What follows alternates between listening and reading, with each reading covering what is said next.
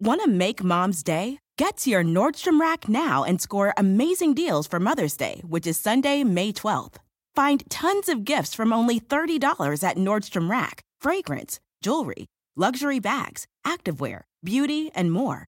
Save on Kate Spade New York, Stuart Weitzman, and Ted Baker London. Great brands, great prices. So shop your Nordstrom Rack store today and treat mom to the good stuff from just $30. Life is a highway, and on it there will be many chicken sandwiches. But there's only one McCrispy. So go ahead and hit the turn signal if you know about this juicy gem of a detour. Cuando alguien te ama, cuando alguien te admira, las profecías o lo que tú dices que le va a pasar o las creencias que le trasladas tienden a cumplirse. No vivimos a la altura de nuestras capacidades, vivimos a la altura de nuestras creencias. Muchas veces los, eh, la voluntad de transmitir un guion de repetición obedece a que la frustración que yo viví me la colmará mi hijo. Entonces al hijo no se le ve como un sujeto, se le ve como un objeto. La elección del cambio es totalmente personal y tú por mucho que quieras a alguien no le vas a hacer cambiar.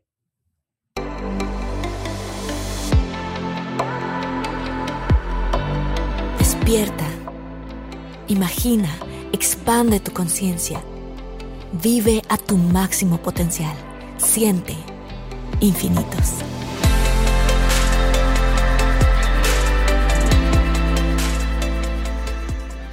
Alex, muchas gracias por estar aquí. Muchísimas gracias.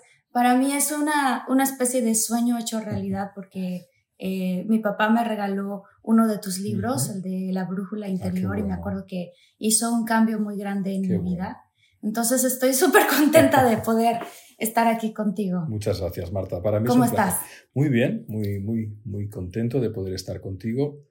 Y emocionado también cuando me has dicho que tu papá te regaló La Brújula Interior, que fue mi primer libro, un libro al que le tengo mucho cariño, y que un padre regale a su hija ese libro hace años y que todavía te acuerdes y lo lleves contigo, pues, pues de verdad que me, que me conmueve. Fíjate que ahorita que hablaste de esto, del tema de, de un padre que, que, que, ayuda a un hijo de esa manera o que hace eso a la hora de guiarnos, eh, hay mucha gente de nuestros seguidores de Infinitos que tienen, que son papás o que son mamás y que están tratando de hacer su mejor esfuerzo para eh, educar a sus hijos de alguna manera.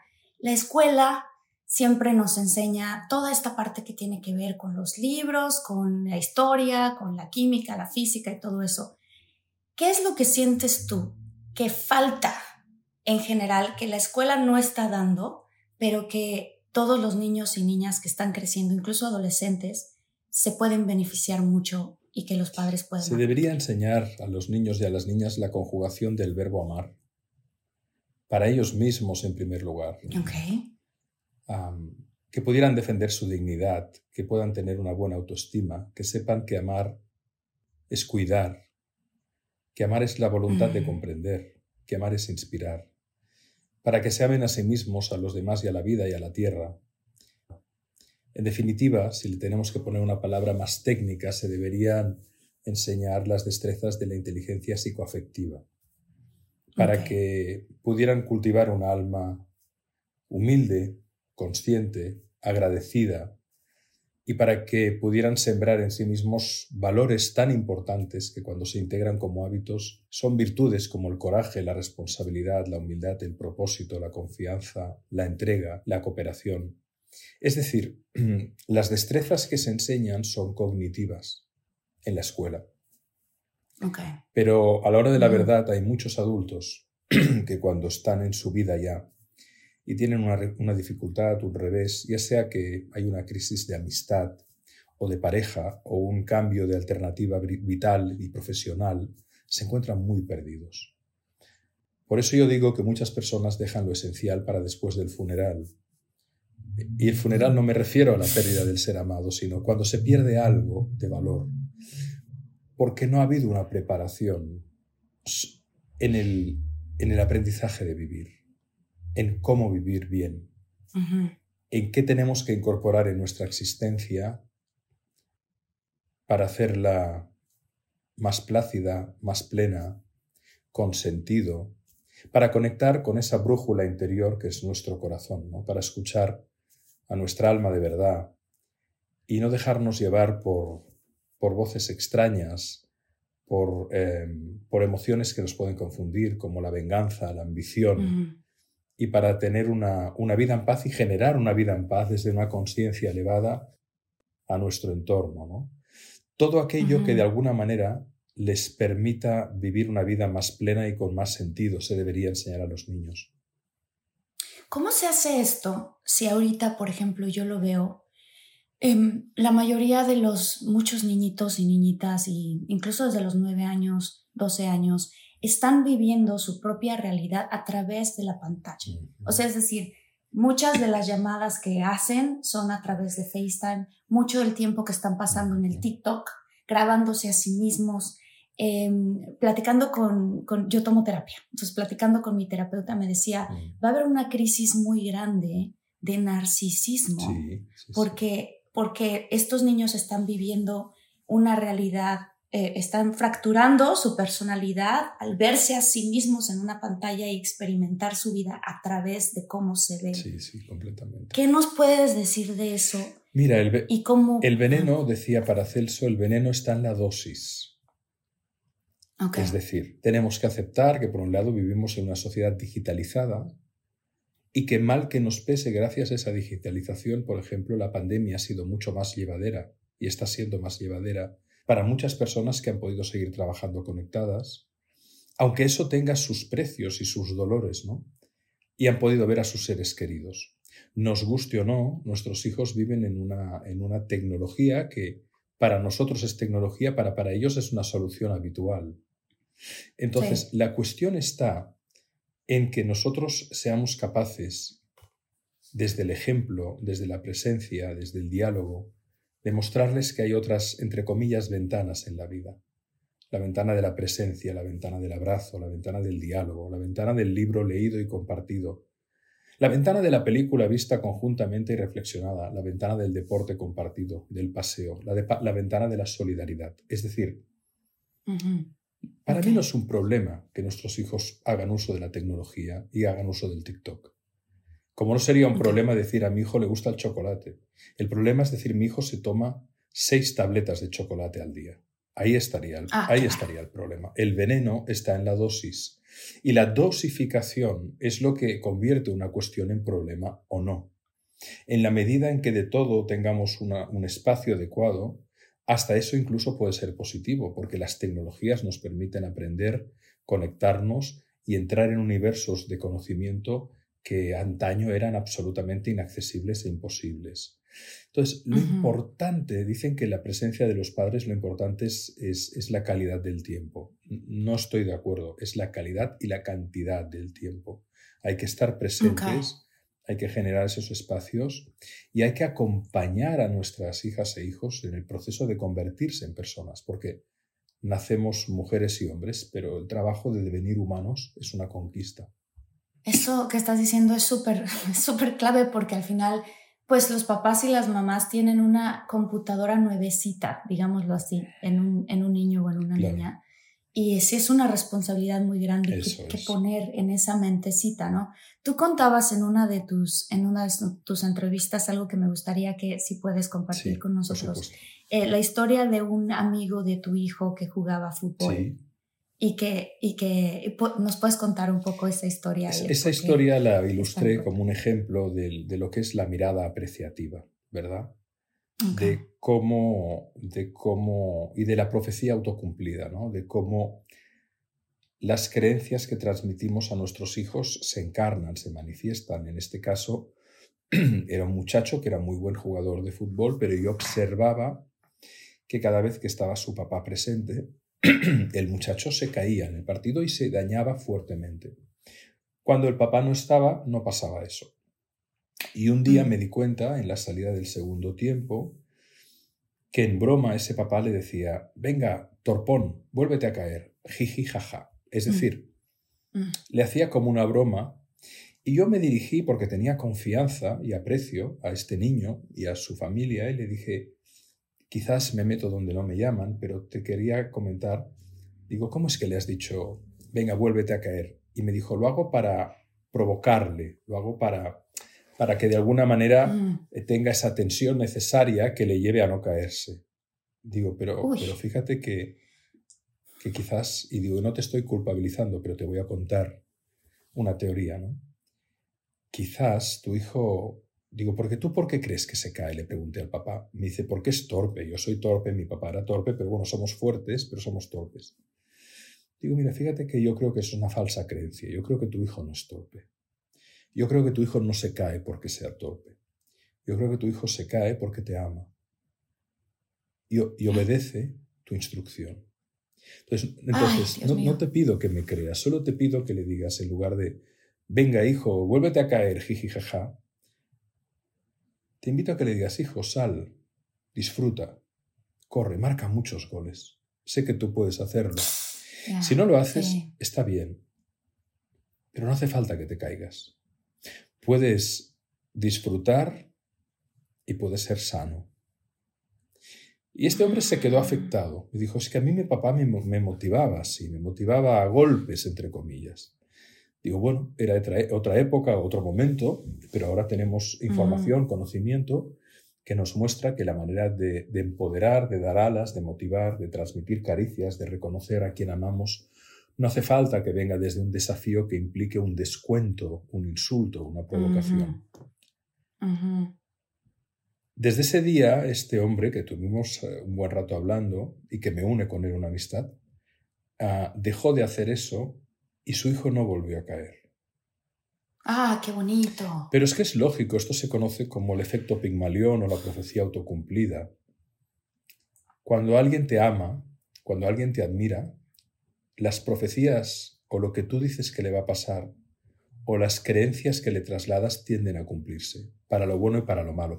En medicina es el efecto placebo. Si tú confías mucho en, Mm. en tu, en el médico, o la doctora que te atiende y te dice, tómate esto, se sabe que a veces ese, ese, ese medicamento no tiene principio activo, pero la persona refuerza su sistema inmunológico. Hay personas que, Claro. si la enfermedad no es grave, si es un proceso eh, relativamente fácil de sanar, simplemente la visita del paciente, del médico, o el abrazo del padre o de la madre refuerzan el sistema inmunológico del niño o del adulto. Entonces, nuestra mirada, nuestra mirada, cuando digo mirada no me refiero solo al gesto visual, sino cómo expresamos el afecto a los demás, cómo lo reconocemos, sin duda Ujú. cambia a las personas. Mm, uf, Ah. Claro, antaño los cuentos decían eres, eres un sapo y se convertía en sapo el personaje. Esa era la sabiduría tradicional. Decir eres un sapo y te conviertes en sapo es decir lo mismo, te vas a caer porque eres torpe y el muchacho se cae.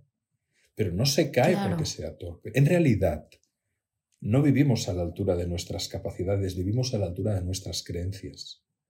Y si el niño, y si el niño cree que es torpe porque papá se lo dice y papá es, entre comitas, Dios, ¿cómo no se va a caer? Para complacer Uf, al padre. uf. Sí, eso que acabas de decir es súper fuerte porque, claro, en, cuando nosotros nacemos en nuestra casa, en nuestra familia, consideramos a mamá y papá como dioses, como las personas a las No que tenemos otros referentes, son todos, son el alfa y el omega, son, el, son la voz que nos habla, son el hogar que nos acoge, la, la sábana que nos cubre, el alimento que nos nutre, el abrazo que puede llegar. Como no hay referente, eso es todo, es toda la protección y toda la seguridad que podemos tener.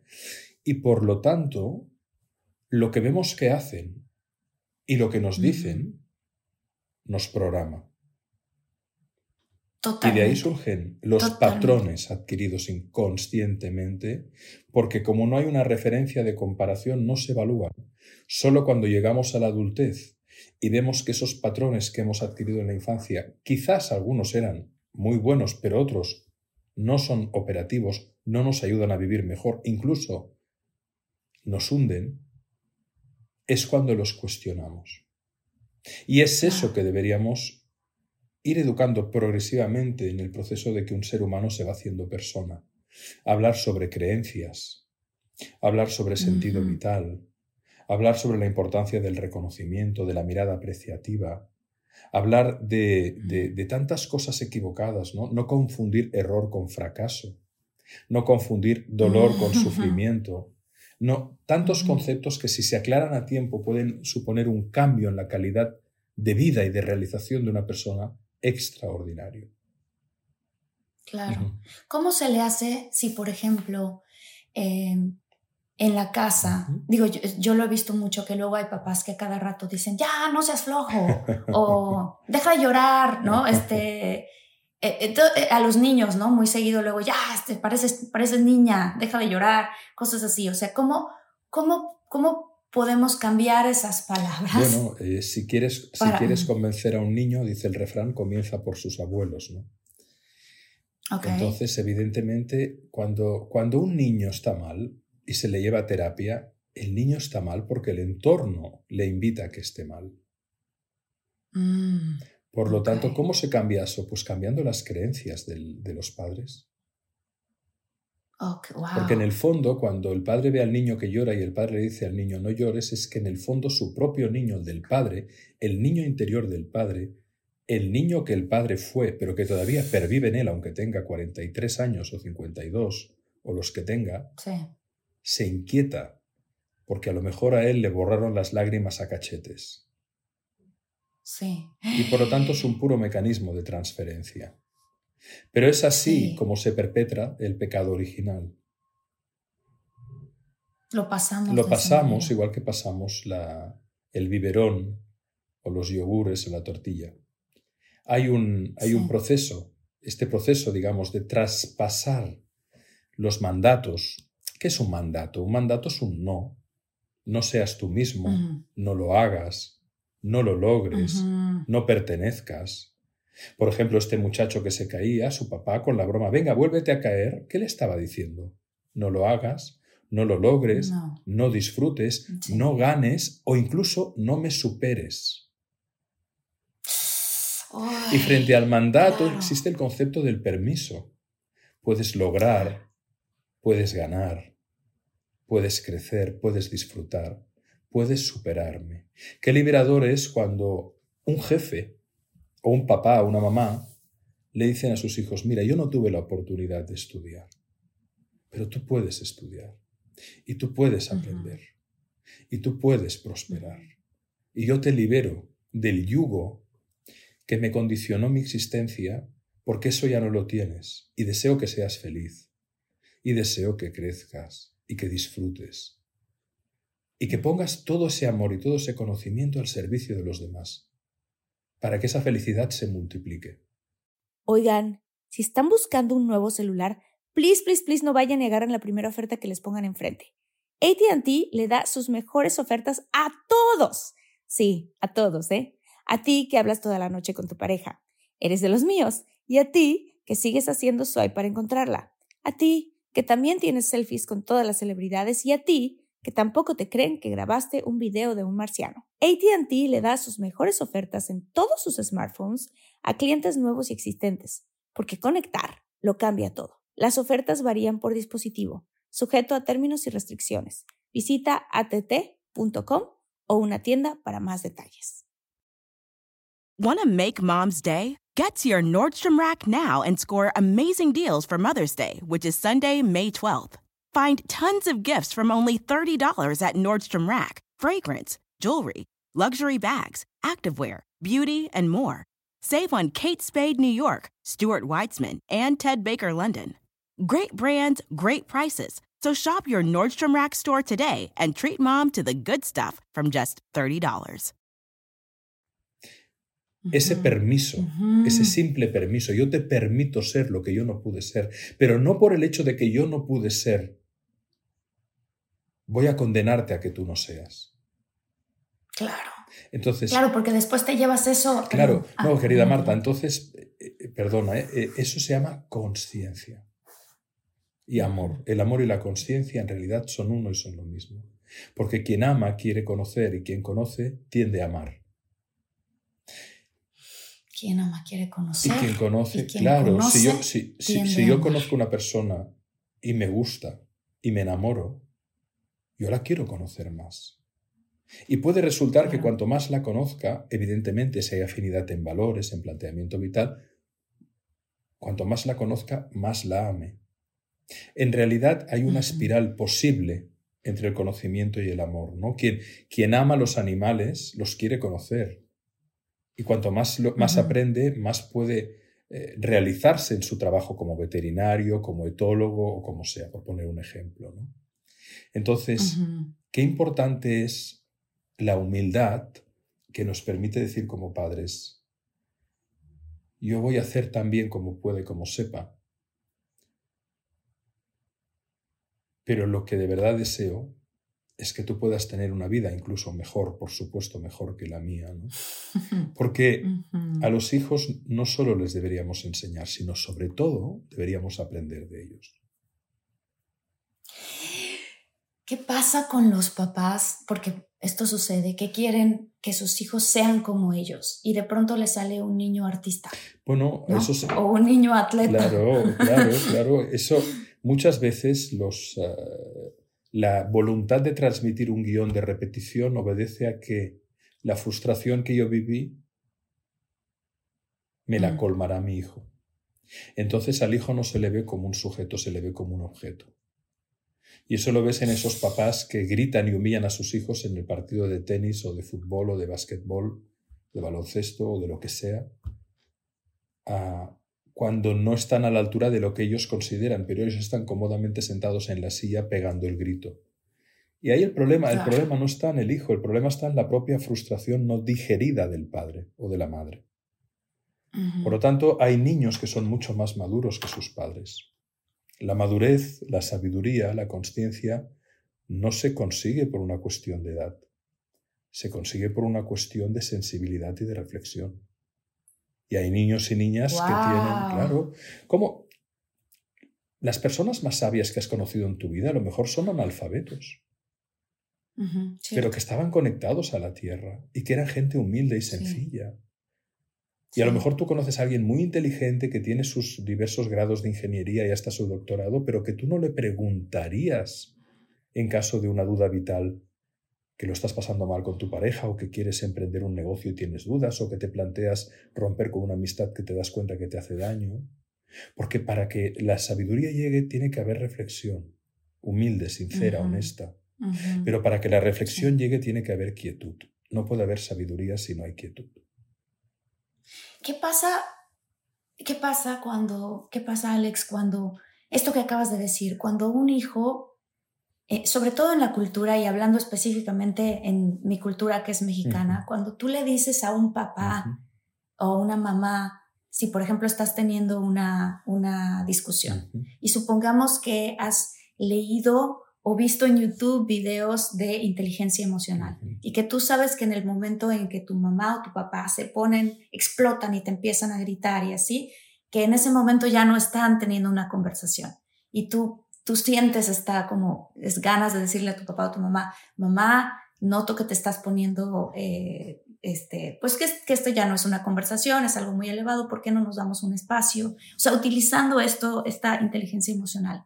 ¿Qué pasa? Porque a veces pasa en nuestra cultura que los papás se ofenden porque tú les pudieses estar tratando de decir, qué hacer o qué no hacer y entonces te dicen, no, yo soy tu padre o yo soy tu madre y a ti no te toca decirme Porque ponen en marcha la programación que recibieron de sus papás a la vez, por la cual se considera que por el hecho de ser genitor no debe ser cuestionado.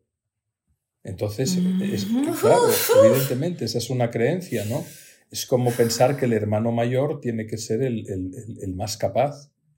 No necesariamente, esto es una falsa creencia. Claro. O que tantas falsas creencias que nos acompañan. Entonces, bueno, el muchacho o la muchacha que a lo mejor tenga esa sensibilidad y esa capacidad y observe que en caliente intervenir no funciona, puede encontrar otras maneras de plantear el diálogo fuera de ese contexto.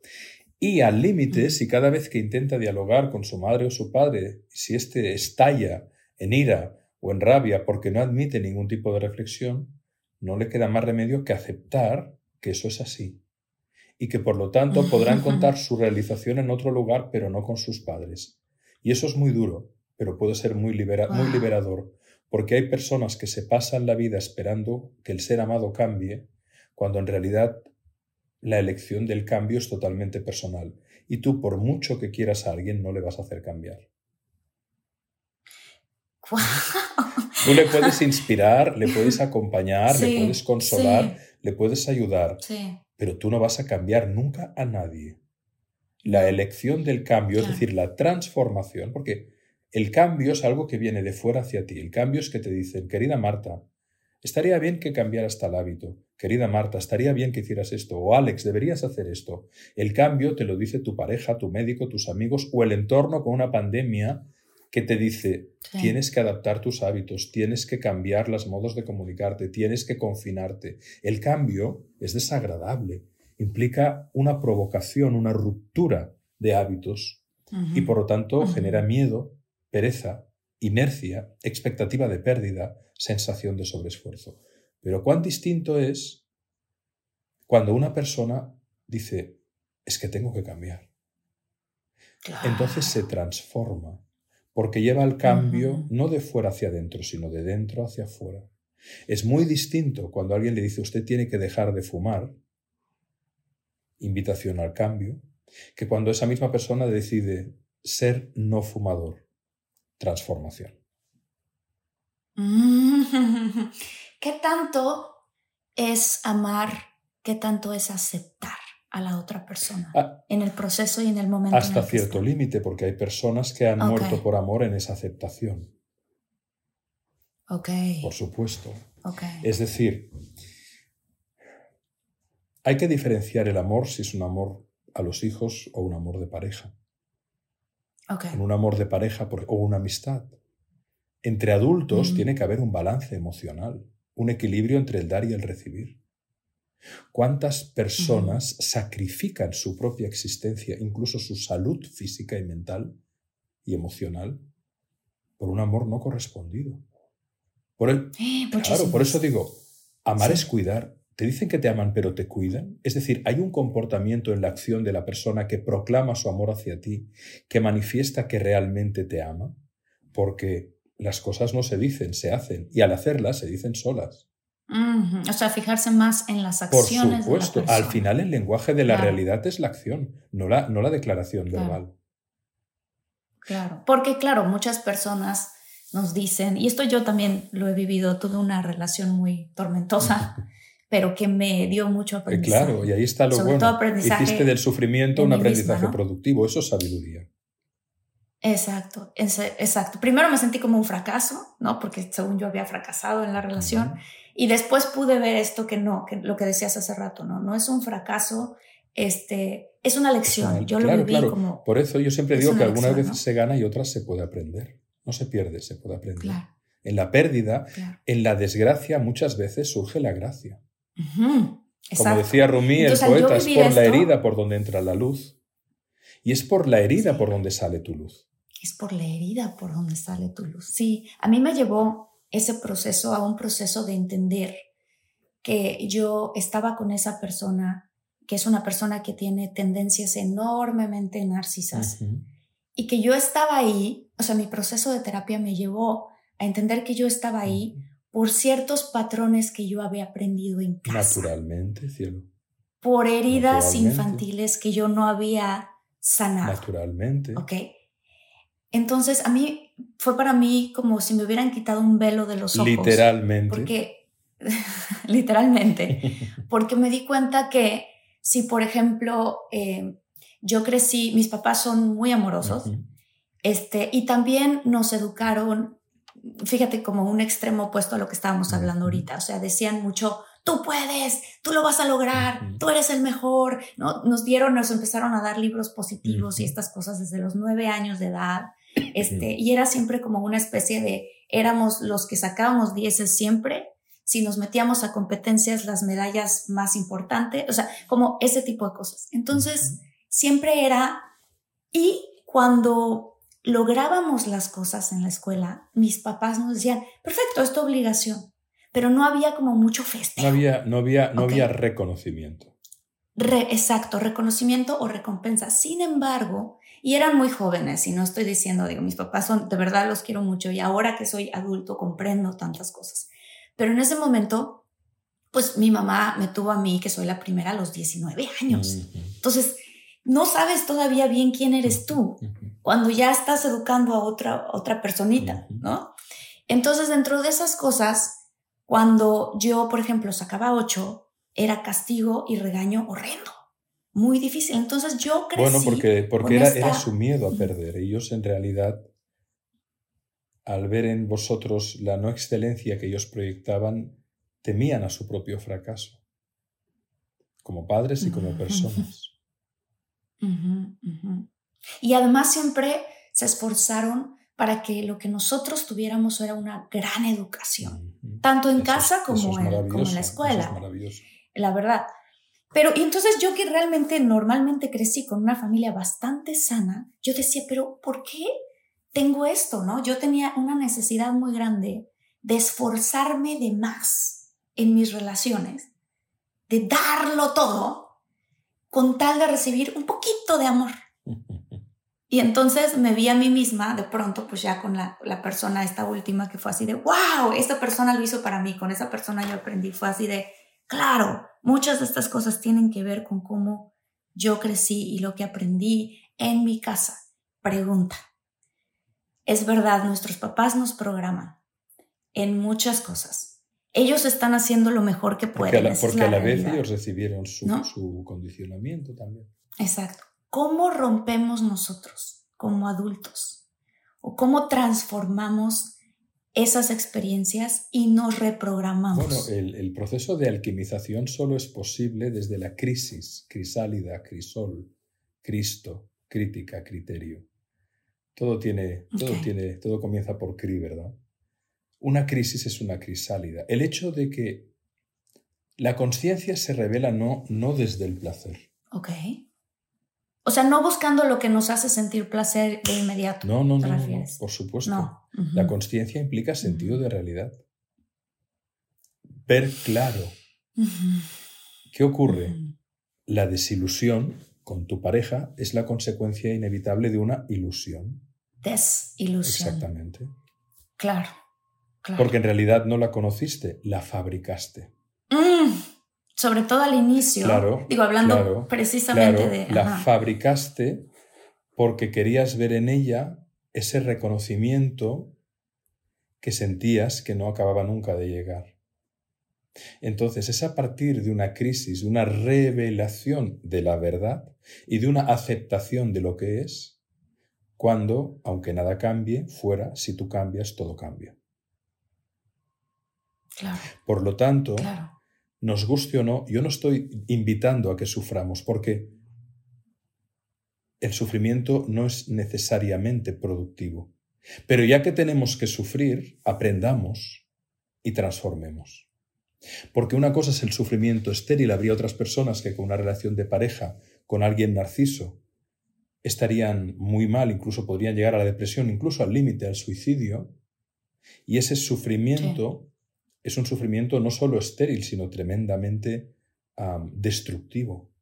Bien, la cuestión fundamental es, si algo siento que no va en mi vida, tengo que mirar a eso, mirarle a los ojos al dragón del miedo, acercarme a él y ver cuál es el don que se oculta en esa circunstancia que supone un desafío, una dificultad o una adversidad. Porque ahí está el tesoro. Ahí está la metáfora del espantapájaros. ¿Dónde se clava el espantapájaros en un campo? En el lugar donde está la mejor fruta. claro, claro. Por lo tanto, el espantapájaros paradójicamente les diría a los pájaros, aquí está la mejor fruta. Pero como ellos fabrican a un hombre, no se acercan. Lo mismo nos pasa a los humanos. Nuestra imaginación muchas veces nos hace temer aquello que más deseamos. Y por lo tanto, tú deseabas algo profundamente que te decepcionó. Pero ahí estaba el espantapájaros. Tú superaste tu duelo, tuviste el coraje de ver, de reconocer y de aprender que ya no querías un patrón de relación con este tipo, que tú te puedes nutrir a ti misma con tu reconocimiento. Y que cuando tú, desde la humildad, pero también desde el reconocimiento, por todo lo que vales, todo lo que eres y todo lo que has hecho, puedes encontrar a alguien que te vea, que te vea. Y puedes encontrar a alguien a quien tú veas, no a quien tú fabriques, a quien tú veas de verdad, principio de realidad. Claro. Oh, eso que acabas de decir, que, que te vea, porque algo que a mí me pasaba, y sé que a mucha gente que, que, está ahorita escuchando esto eh, y viéndolo en infinitos, hay muchas personas que se encuentran en relaciones que se sienten muy tóxicas. O sea, que, que, ¿no? O sea, desde detallitos, por ejemplo, yo voy a dar un ejemplo, ¿no? Este, se despertaba él en la mañana y yo hacía algo de desayunar. Decía, mira, te hice esto. Y volteaba y me decía, ¿quién dijo que eso se me antojaba hoy? ¿No? Qué horrible. Y entonces yo, horrible, de verdad. Y entonces yo lo que trataba era de justificar bueno, está teniendo un mal día, bueno, está pasando estas cosas, pero así como ese tipo de cosas eran muchas, pa, pa, todo el tiempo. Y yo, la verdad, también era mi responsabilidad, porque estaba en una relación de una persona que yo escogí y no estaba queriendo ver la realidad. Ahí está la cuestión, y en la medida en que tú dejas de maquillarla y de disfrazarla, y que eres capaz de ser honesta contigo mismo, mira, al final, lo que eleva la conciencia es la integridad. Y lo que la hunde es la vanidad. claro. La, ah, vanidad. claro, mi relación se veía muy bien. La vanidad ¿eh? ciega, la humildad revela. En la medida en que tú eres capaz de decir, ¿qué no estoy queriendo ver que me está generando tanto daño? Porque en realidad fue esa persona, pero podía haber sido cualquier otro con el cual tú inconscientemente hubieras repetido el patrón. Hasta que tú ves y te das cuenta que el otro está respondiendo a algo de ti que todavía no ha sido visto. Sí, era yo que no había Y dicho de otra manera, cuando en la vida algo no nos va, a veces es interesante hacerse la pregunta, si esta circunstancia la hubiera elegido yo conscientemente para aprender algo, ¿cuál sería la lección que me está dando? Si ahora te digo, si, esta relación la hubieras elegido tú conscientemente para vivir lo que viviste, ¿por qué la hubieras elegido y para aprender qué? La hubiera elegido, la verdad, claro. dos cosas. La, verdad siempre. Aprender, sí, por eso, pero, o sea, haciendo, realmente siendo muy consciente en mi respuesta. Eso es. Porque esa es parte de mi responsabilidad. Siendo muy honesta, siendo, siendo muy honesta. Sí, sí, sí, porque no hay otra manera de crecer más que con honestidad. integridad. Integridad, exacto. Entonces, para mí fue, uno, una lección enorme de amor propio y límites sanos. Establecer límites sanos, amor propio, porque Defender esta tu persona dignidad con tu propia vida y tu propio valor y tu propia estima, claro. Exactamente, esa es una. Y la otra tuvo que ver con, a ver, ¿y por qué yo no me estoy yo solita dando mi lugar? ¿Por qué yo permito que me traten así? Yo valgo sin que necesitar que otro me valide. Exacto, exacto. Y eso me llevó y eso se llama a esta aventura maravillosa. Y eso se llama madurez.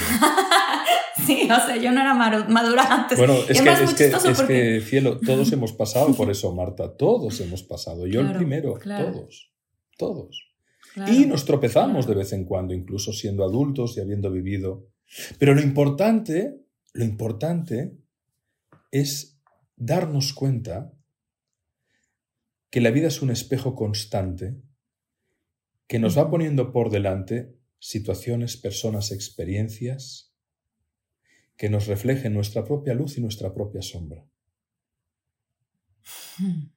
Sí. Y que de ahí, en realidad, en realidad, no hay otro. En realidad no hay otro. Somos uno. Pero el otro es otra faceta de ti te está reflejando una parte de ti que tú tienes que echarte un clavado a ver. Y que, ahí está, y que te puede gustar o disgustar, pero está ahí. Alex, para las personas que apenas están empezando a salir con alguien o que están solteras o que, o que incluso pues llevan algunos meses con alguien.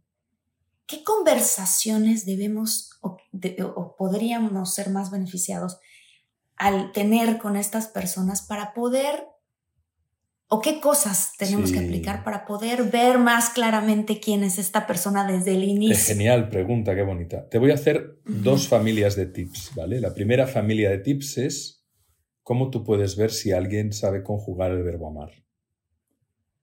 Y el, verbo, y el uh, verbo amar tiene tres grandes fuerzas. Alguien te ama si tiene la voluntad de comprenderte. No digo que te comprenda, pero que tenga la voluntad de comprenderte. Es decir, esta persona, vamos a, tu caso y a tu relación de aprendizaje, ¿realmente te, te escuchaba? No. ¿Realmente te estaba atento cuando tú le hablabas? ¿Apreciaba tus, tus gestos? ¿Tenía la voluntad de conocerte, de verte, de comprenderte? Porque si alguien ya de entrada, porque dice, no, el amor es todo corazón. No, no, no, no, no. Hay mucho corazón, pero mm. tiene que haber mucha cabeza. Si tú ves que alguien no tiene la voluntad de comprenderte, es que no te ama. Mm. Si alguien se está mm. hablando solo de él o de ella, va, como decimos en España, a su pelota, a su bola, a su, a su aire, voluntad de comprender. Segundo, amar es cuidar. Lo que decíamos antes, que, esa, que observes que esa persona te cuida. En los pequeños gestos está la grandeza. Que cuida los pequeños detalles que te ve que estás con un poco de tos y entra a la farmacia y te compra un caramelo para suavizarte la garganta o te se saca la bufanda y te la pone a ti para que tu garganta tenga calor y dejes de sufrir pequeños detalles. O sabe que te gustan las flores y te regala flores. O te escucha que, que, dices, ay, me gustaría leer esta novela que he visto que en la radio la han anunciado y te la trae. Cuidar, amar es cuidar. Y luego amar es inspirar. Inspirar quiere decir hacer grande, ¿verdad? Ensanchar. Pues la persona que te ama ensanchará tu vida. Claro. Sí, porque en el caso en el que yo estaba. Te, genera, lo contrario de inspirar, que es angustia, que viene de angosto. Sí. Te hace la vida pequeña. Quien te ame te hará la vida grande. Y eso no quiere decir que te haga, que se gaste dinero en regalos. No, no, no.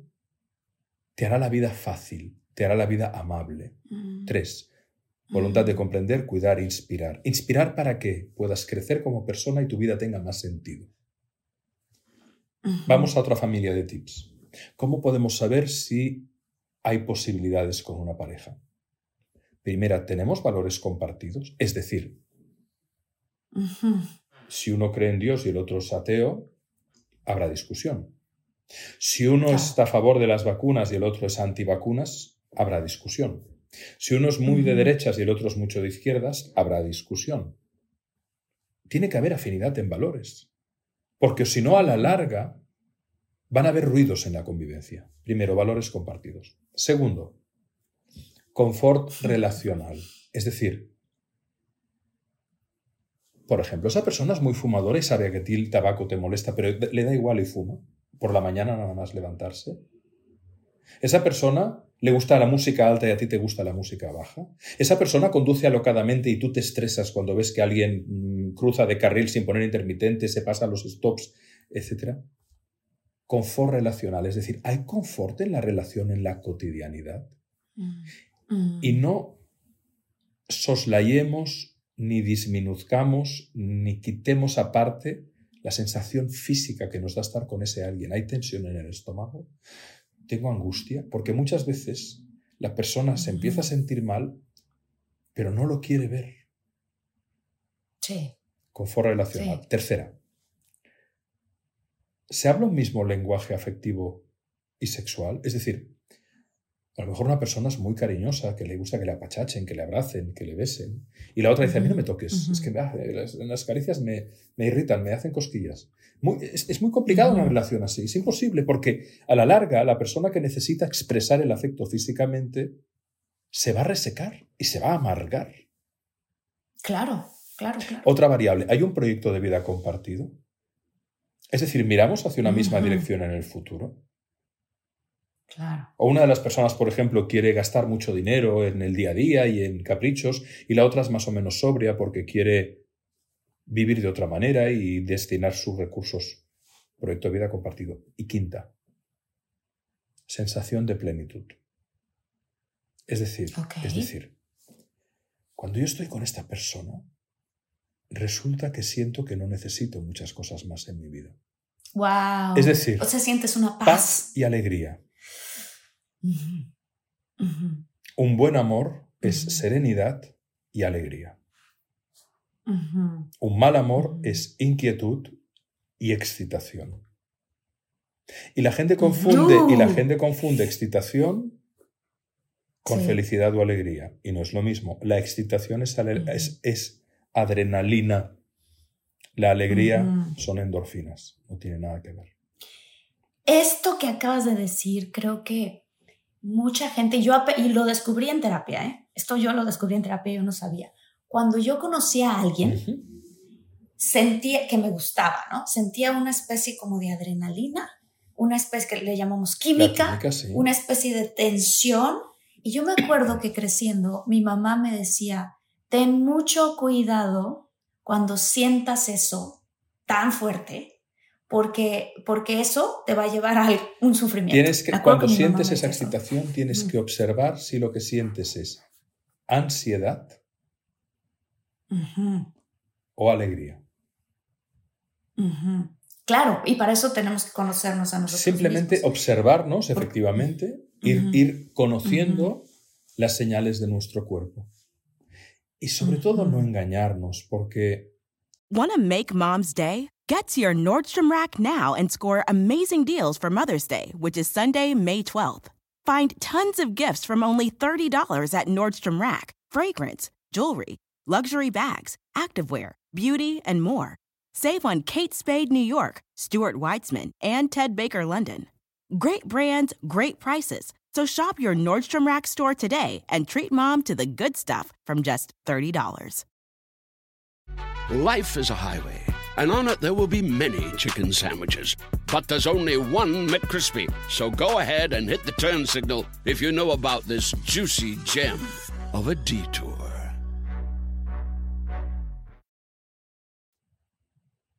El gran problema del por qué fracasan las relaciones es tan simple como que elegimos mal.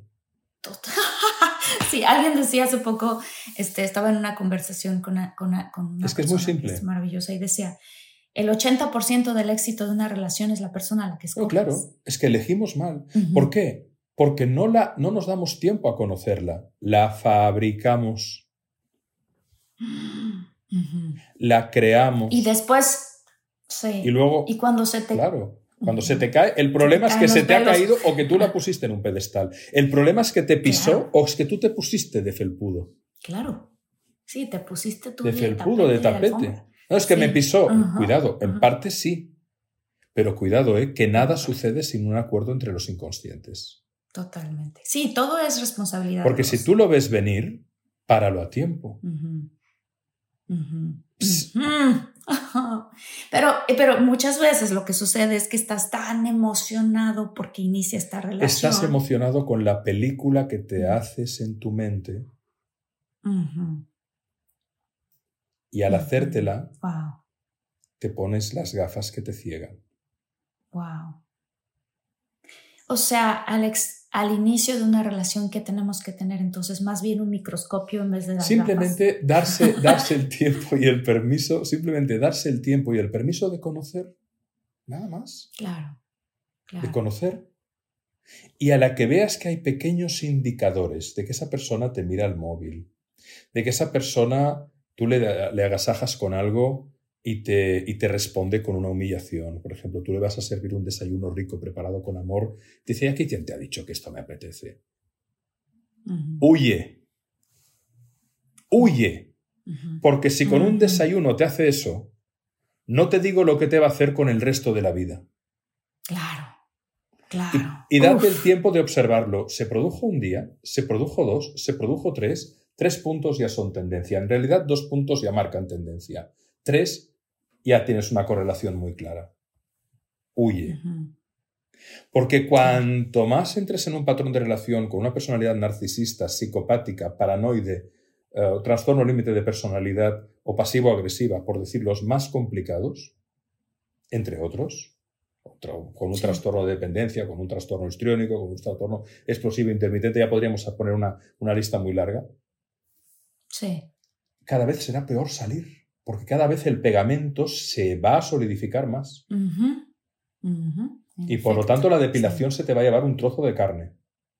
Así de crudo. Sí. Sácate, sácate rápido eso, porque por lo menos ahora se te llevará unos pelitos. Sí. Pero hay amores, entre comillas, que matan. Dicen que el deseo, que el amor es ciego, no es verdad. El deseo es ciego, el amor es lúcido. Wow, Alex, qué gran aprendizaje. Porque, que, porque también hay gente que piensa, y voy a hablar por, por mucha, pues, mucha gente que, está, que escuchando esto lo piensa, ¿qué pasa si yo creo que mi pareja va a cambiar? es normal. ¿No? Porque esto ocurre. Es, la fantasía, no, pero va a cambiar si quiere cambiar. Y va a cambiar en la dirección que quiera cambiar, porque a lo mejor tú dices, va a cambiar, pero ¿en qué dirección? Claro. Ah, va a, cambiar para ser como yo quiero, ¿no? Si es que el otro no ha nacido para ser como tú quieres.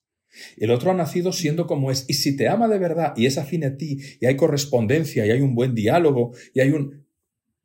El amor es mucho más que un sentimiento, es un trabajo.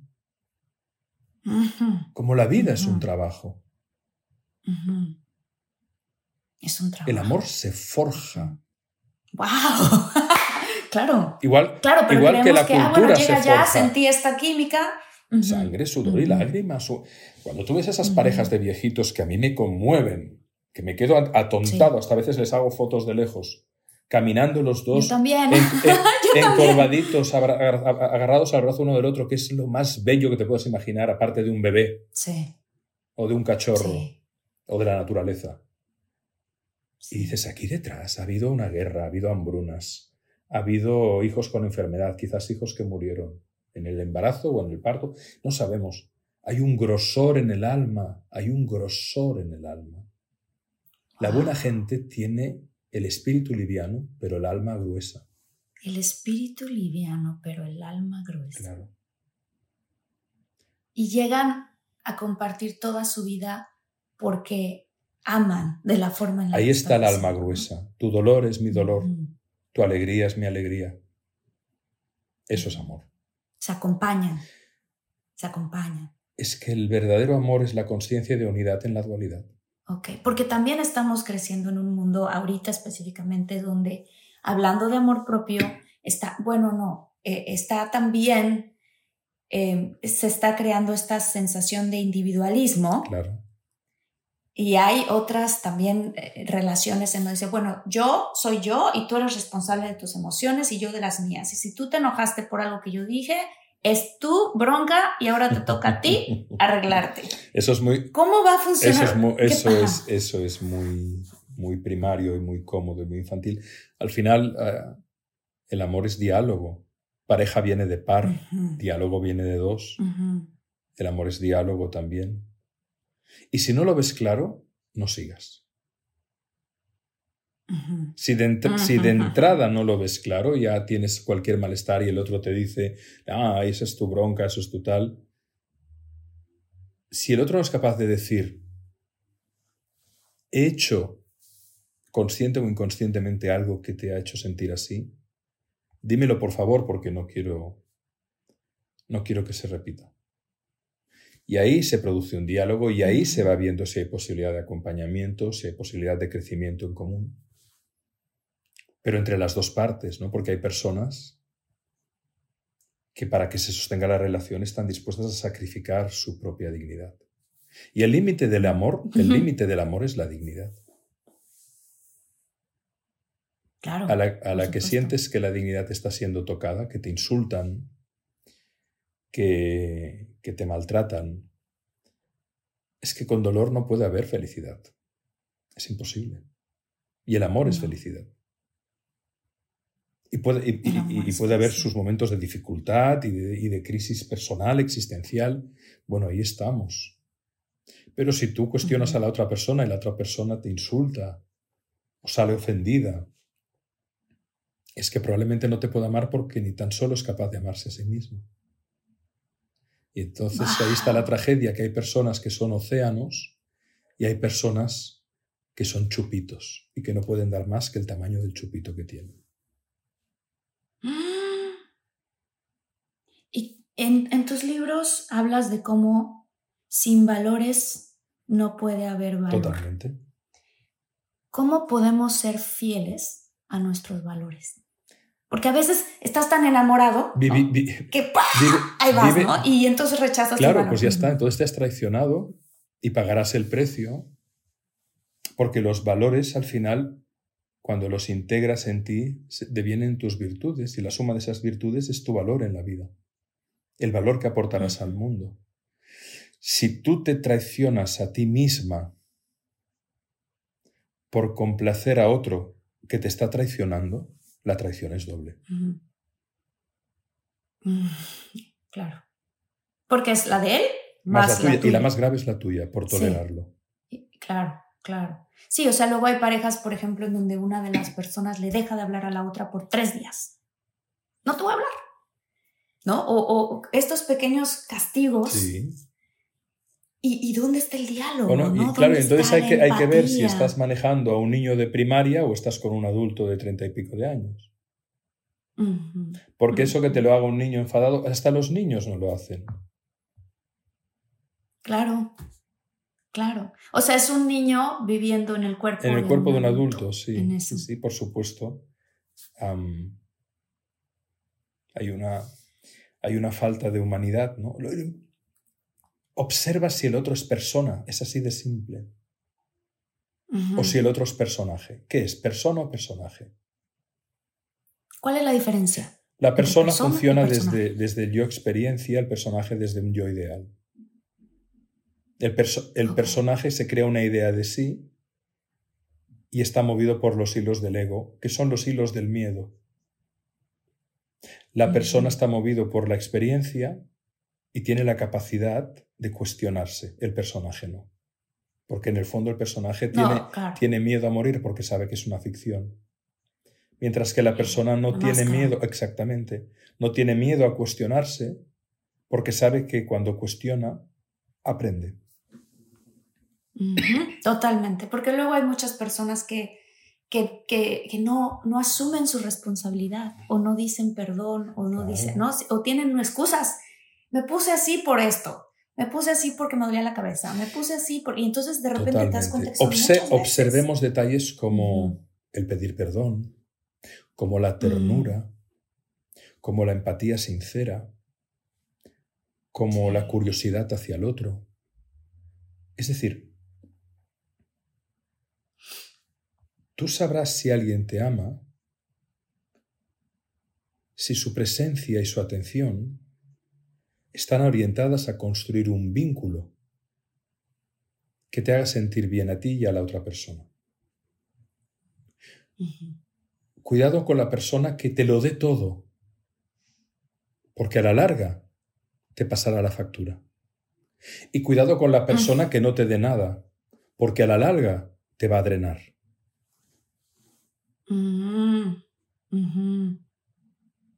Híjole, ahí yo tengo que decir que también tengo responsabilidad porque yo daba todo y después, en verdad, sí sentía que yo me la quería cobrar. Claro, si eres honesta, llegarás a esa conclusión. Sí.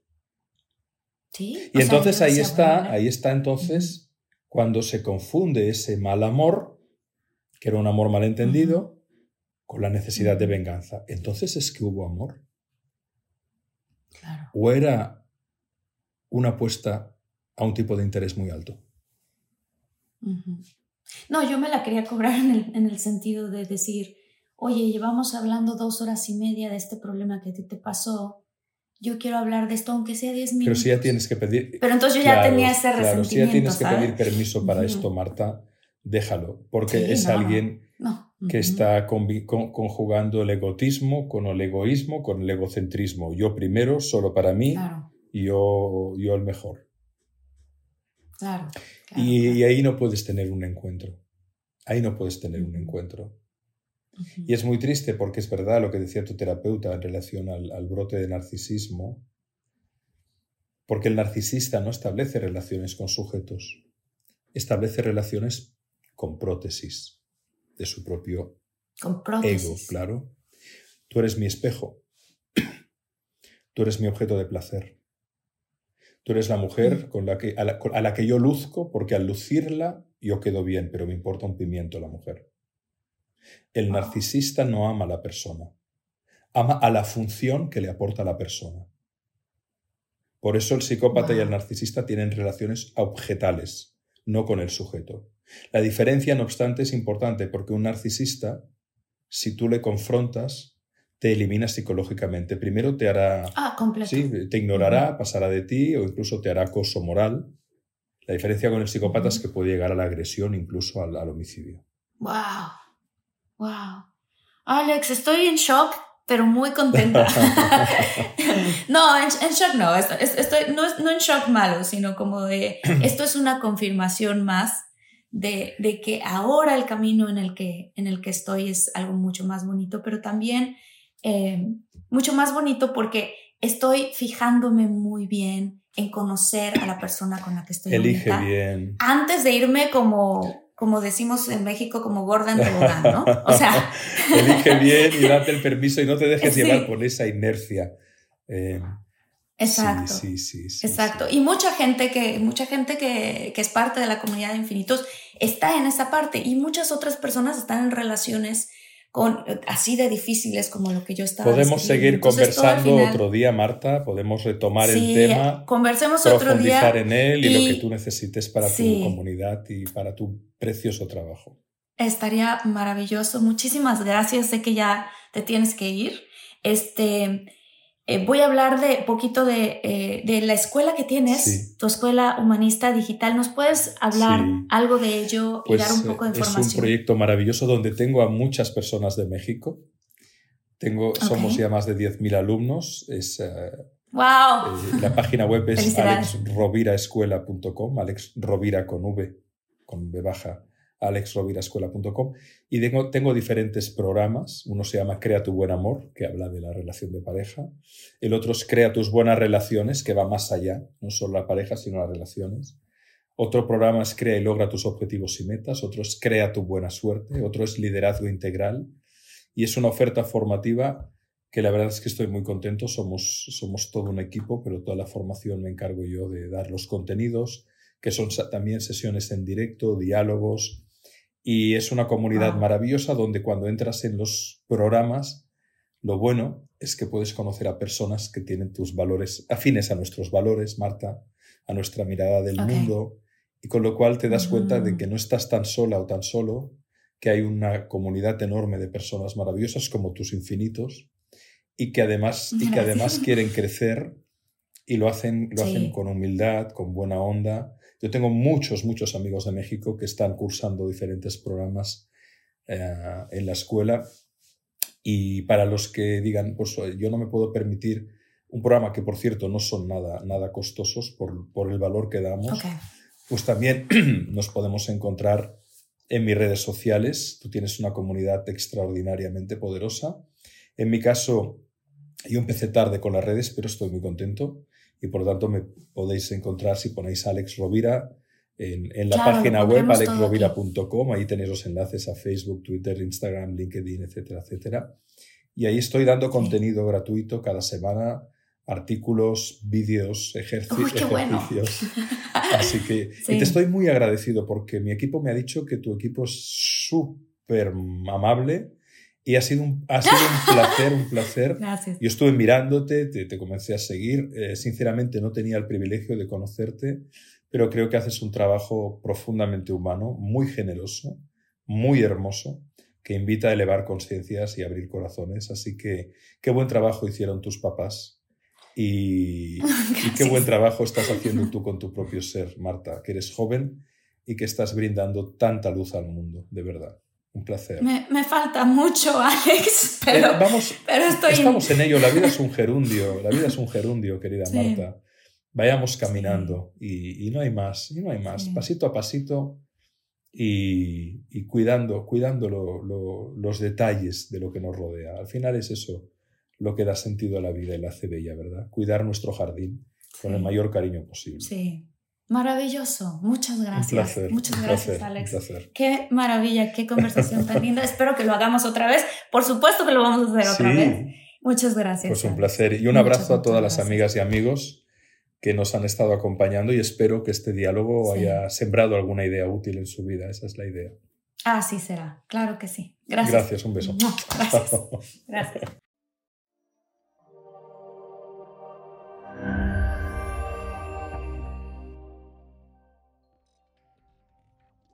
Want to make mom's day? Get to your Nordstrom Rack now and score amazing deals for Mother's Day, which is Sunday, May 12th.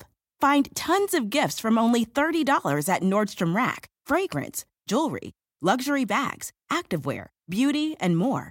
Save on Kate Spade New York, Stuart Weitzman, and Ted Baker London. Great brands, great prices. So shop your Nordstrom Rack store today and treat mom to the good stuff from just $30. Life is a highway, and on it there will be many chicken sandwiches. But there's only one McCrispy. So go ahead and hit the turn signal if you know about this juicy gem of a detour.